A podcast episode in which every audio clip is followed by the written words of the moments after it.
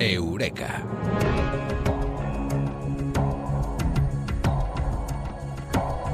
El norte ya no es el norte. Eso es eh, lo que parece porque el eje de rotación de la Tierra está cambiando.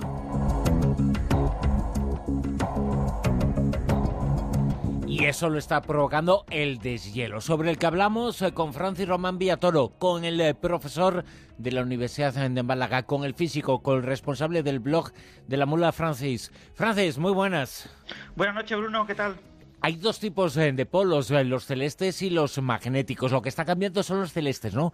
Eh, lo primero que podemos hacer es diferenciar entre unos y otros. Sí, hay que dejar claro que los polos magnéticos y los polos celestes de la Tierra no coinciden ni entre sí ni con los polos geográficos.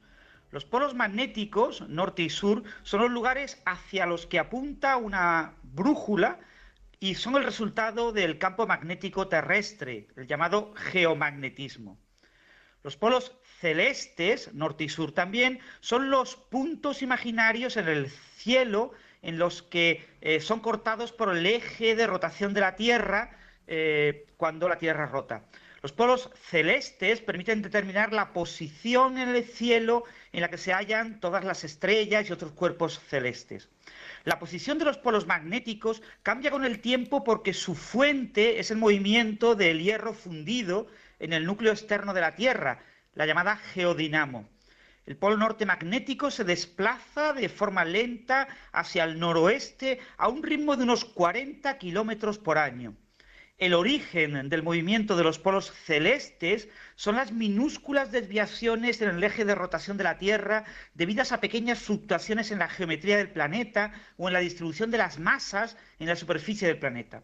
Por ejemplo, las mareas, que ocurren todos los días, o los cambios en la nieve acumulada durante los inviernos, afectan a la posición del eje de rotación terrestre.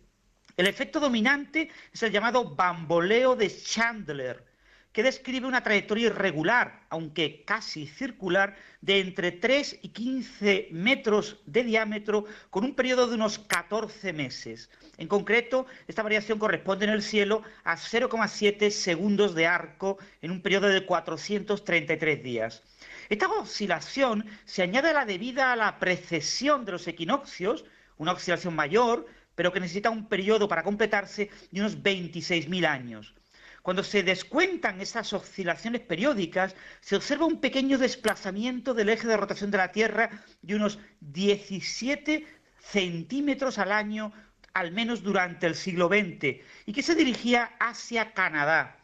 Hoy en día los satélites de posicionamiento, como los GPS y de comunicaciones, permiten determinar con gran precisión estos movimientos de los polos celestes y gracias a ellos hemos descubierto el efecto del cambio climático en el movimiento de los polos. Precisamente eso de lo que nos hablabas, el polo norte, digamos, eh, se desplazaba hacia Canadá con esos eh, cálculos eh, que tú nos presentabas.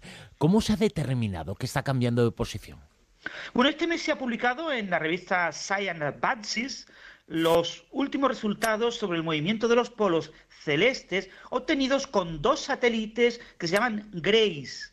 Son satélites de la NASA y de la Agencia Espacial de Alemania. La misión eh, GRACE, G-R-A-C-E, fue lanzada en el año 2002 y su objetivo es cartografiar con una enorme precisión el campo gravitatorio terrestre. El nombre GRACE corresponde a las siglas en inglés de Experimento de Clima y Recuperación Gravitatoria.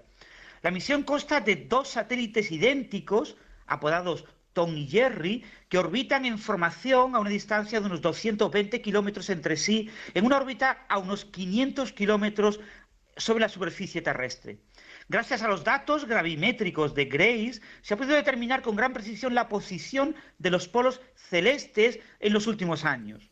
El nuevo trabajo de Surendra Adhikari y Eric Ivins, ambos del Jet Propulsion Laboratory en Pasadena, California, indican que en la última década, en los últimos básicamente 12-15 años, eh, el polo norte celeste, que se desplazaba durante el siglo XX a unos 17 centímetros cada año en dirección hacia la bahía de Hudson en Canadá, ahora se está desplazando en dirección hacia las islas británicas.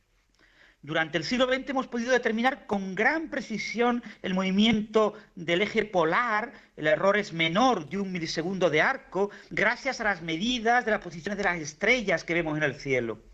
Sin embargo, desde el año 2002, desde que el satélite, la misión GRACE, ha estado tomando, datos, hemos podido obtener una mejora en estas medidas y hemos podido comprobar que hay un cambio en la dirección del movimiento del polo norte y del eje de rotación de la Tierra.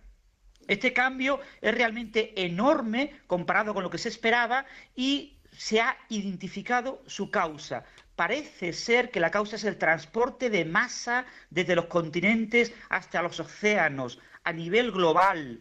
Es debido fundamentalmente al deshielo de Groenlandia y al derretimiento de las capas de hielo en la Antártida Occidental. ¿Y qué le tenemos eh, que decir respecto a la existencia de pruebas o no al primo de Aznar eh, sobre si el cambio climático es el responsable de ese movimiento en el Polo Norte?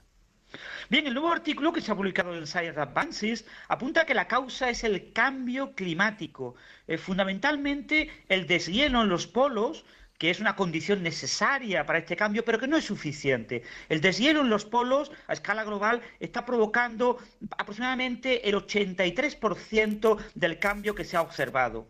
Eh, para explicar todo el efecto observado eh, por los satélites GRACE de la NASA, la Agencia Espacial Alemana, hay que incorporar los modelos eh, por ordenador el agotamiento de los acuíferos y las sequías en Eurasia, sobre todo en la parte del subcontinente del Índico y el área del mar Caspio. Todo indica que el cambio climático, la variación del clima debido a efectos antropogénicos, es la causa última de todos los efectos que dan cuenta de este cambio en el eje de giro de la Tierra. Para sorpresa de muchos expertos, estos fenómenos son mucho más sensibles al cambio climático de lo que se pensaba. Por supuesto, hay que tener siempre un poquito de escepticismo, se requieren futuros estudios que confirmen las conclusiones de este nuevo trabajo, en el que se ha utilizado un modelo climático global concreto. Por supuesto, habrá que utilizar y comprobar con otros modelos de forma independiente que se obtienen básicamente los mismos resultados. Eh, esto ocurre siempre en ciencia, siempre un primer resultado científico ha de ser confirmado por estudios posteriores para que tengamos la seguridad de lo que se afirma, de las causas que se consideran eh, causas del fenómeno, son adecuadas.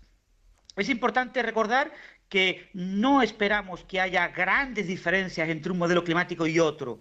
Eh, a escala global, estos movimientos del eje de rotación de la Tierra, que sin lugar a dudas es un efecto aparentemente debido al efecto de los humanos en el cambio del clima, es un efecto sorprendente y que se ha llegado a descubrir fundamentalmente gracias a las medidas de altísima precisión que nos permite contener gracias a los satélites como GRACE del campo gravimétrico y de la distribución de masa en toda la superficie terrestre. Francis Román Villatoro, Eureka, en la Rosa de los Vientos, en la actualidad científica contigo.